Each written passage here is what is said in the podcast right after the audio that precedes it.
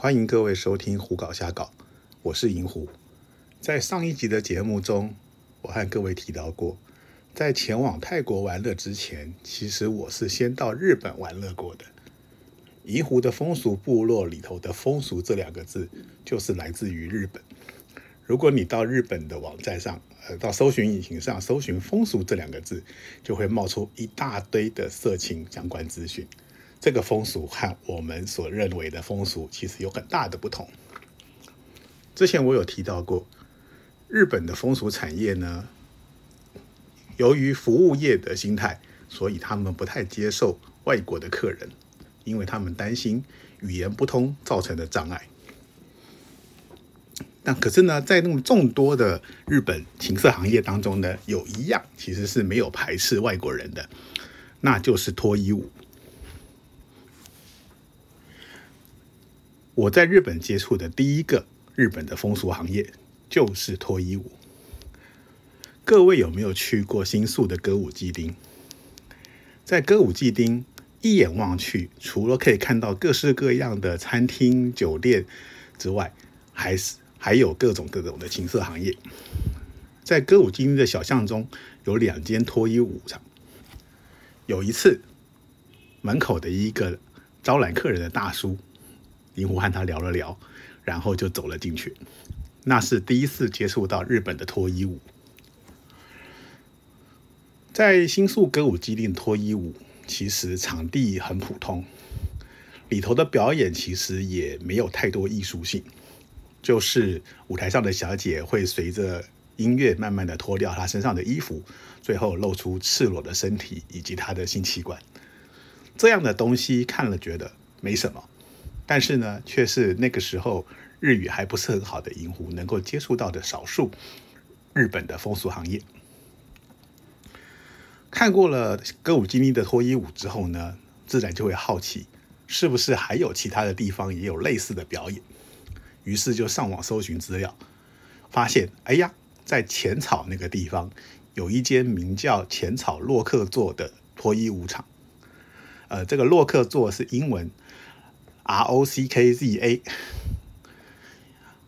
那这个脱衣舞场之所以吸引到我，就是因为在这个脱衣舞场表演的小姐，有一部分的是来自于日本 A V。我们都看过日本的成人影片嘛，有很多日本的 AV 女优，在他们不拍成人片之后呢，会选择到脱衣舞场去表演。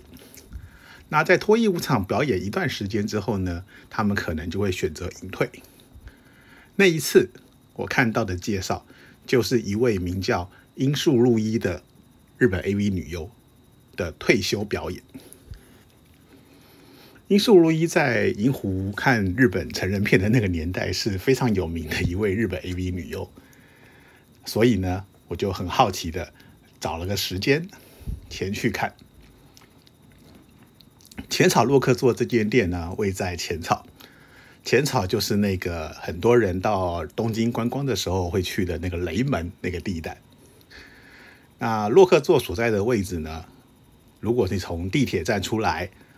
走一条叫做雷门通的路，来到雷门之后，还要再往前走，一直走到前面，呃，有一条商店街，印象中是叫寿司通吧。转进这个寿司通，再往里头走一段距离，就可以在你的左手边看到洛克座的招牌。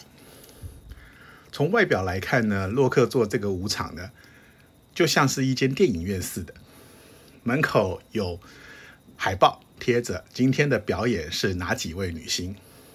这些女星有的你可能听过名字，有些可能你没听过。不过呢，其中一定会有一位最大牌的，就是压轴的表演。银湖去的那一天呢，就是樱树入一放在那个中心主角的位置。当时我记得票价大概是五千块日币一张吧。哦，现在看了一下网站，已经涨成六千块了。洛克座这间店呢，它大约是下午一点钟的时候开门，然后实际开始表演呢是两点钟。每一天呢，它会有好几轮的表演，每一轮的表演大约是在一百分钟左右，里头可能有八到十节不同的节目。每一轮表演完之后会休息一段时间，再继续下一轮表演。那客人不管是什么时候来到这间舞场呢，都可以一直看看到关门的时候。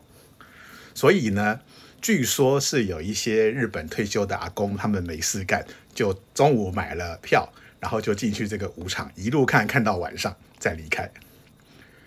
我那天去的时候，应该大约是晚上八点快九点的时候，也就是最后一轮的表演快要开始的时候，买了票。走进去，上了二楼，然后呢，就来到了舞场内。脱衣舞场内部的设备还算不错，其实一眼望上去像是电影院似的，有不错的舞台、好的灯光、好的音响，然后舞台的周围围着一些座位。去的时候里头大概坐了五六层的人吧，所以我就挑了一个空的位置坐下。那个时候舞台上的表演。应该是前一轮到最后面的时候，所以呢，我的目标就是一路看，希望看到完整的一轮再离开。前一轮快要结束的意思，就代表说他进入了最后一段节目。那最后的这一段节目呢，就是音速路易的表演。洛克做的脱衣舞跟刚当初在新宿歌舞经历看到的脱衣舞真的有很大的不同，不只是灯光设备上的差异。小姐的舞蹈、音乐都搭配的很好，它不是单纯的脱衣舞而已，而是接近了艺术表演。后来他查了资料，才发现洛克座这个地方好像对很多日本的年轻人来说是一个长大人必须要去的场所。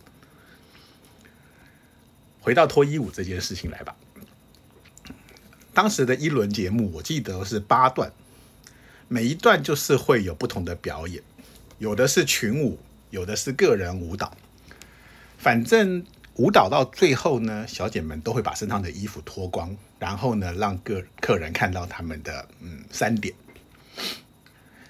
虽然说是这样子赤裸裸的东西，但其实看起来色情的感觉倒不多，反而有种艺术的感觉。所以呢，如果你仔细看看场内的观众。除了我刚才说过的很多老年人、男人之外，偶尔也看得到情侣。而且后来看了一下，才发现说洛克座居然还有卖所谓的情侣套票，也就是呢，这个地方其实也有很多情侣一起买了票，像是看电影一样的跑来看欣赏这种脱衣舞。呃，很快的，我进去了没多久，上一轮的节目就结束了。每一轮的节目结束之后，大概会有二十分钟左右的休息时间。那这二十分钟的时间呢，客人们可以离开那个表演的舞场，到外面的休息处。到外面休息处，有人抽烟呐，有人可能到旁边的贩卖部买个饮料喝啦。另外，旁边还有一个地方是卖那些表演脱衣舞小姐的签名照片呐，还有各式各样的商品。也就是说，这个地方整体来说，它虽然是一个称之为色情场所，但是其实它的艺术价值可能远高于色情，而且变成一个类似的观光景点。看这脱衣舞的表演很有趣，在表演的过程中呢，其实大家都很专心，而且呢，因为脱衣舞场有一些规定，像是呢禁止客人拍照啦、录影啦，禁止客人把你的手伸到舞台上啦，或者去触摸小姐，甚至去呃捡小姐们脱下来的衣服这些东西。所以呢，在这个舞场内的大家都很规矩的坐着看欣赏。看着看着呢，其实就发现说，哎，这样的东西很有趣，真的非常的有趣。不过呢，真的蛮也蛮贵的。你想想想看啊，以五五千块日币或者现在的六千块来说，大概是两千块钱台币左右的票价。两千太块钱去看一个大约两小时左右的表演，贵不贵？不过呢，因为它非常有特色，再加上呢，它是。少数少数不需要语言能力就可以欣赏的日本色情行业，所以呢，在那之后，银狐还陆陆续续带过一些朋友去看过，其中还有一些朋友看得很入迷，每一次去都要银狐带他去。那对银狐来说呢，这就有点负担了，因为其实花六千块钱、五千块钱去看这样的一场脱衣舞，实在是嗯有一点不好。所以呢，后来有的时候我是带他们到脱衣舞场。然后呢帮他们买了票，就把他们丢进去，自己就离开。反正也教会了他们怎么样从这个地方搭地铁回到自己住的饭店。脱衣舞这个表演呢，其实在目前来说已经是渐渐没落了。怡湖去日本那个时候呢，洛克座好像在全日本共有四间分店。现在查了一下资料，只剩下浅草的这一间了。而且呢，以前散布在日本各地的脱衣舞场呢，据说也陆陆续续的关闭。所以现在到新宿，到了东京，如果要看脱衣舞，好像也只有洛克做这个选择。网络这么技术这么发达，现在大家都在家里上网，就已经有很多很多的色情片可以看了。或许也是因为这样，使得脱衣舞这个行业渐渐的没落。不过，就算再怎么没落，银狐还是觉得脱衣舞很值得一看。各位如果有机会到了日本东京，欢迎各位去尝试看看。好了，这一集的节目就先到这里结束，谢谢各位的收听。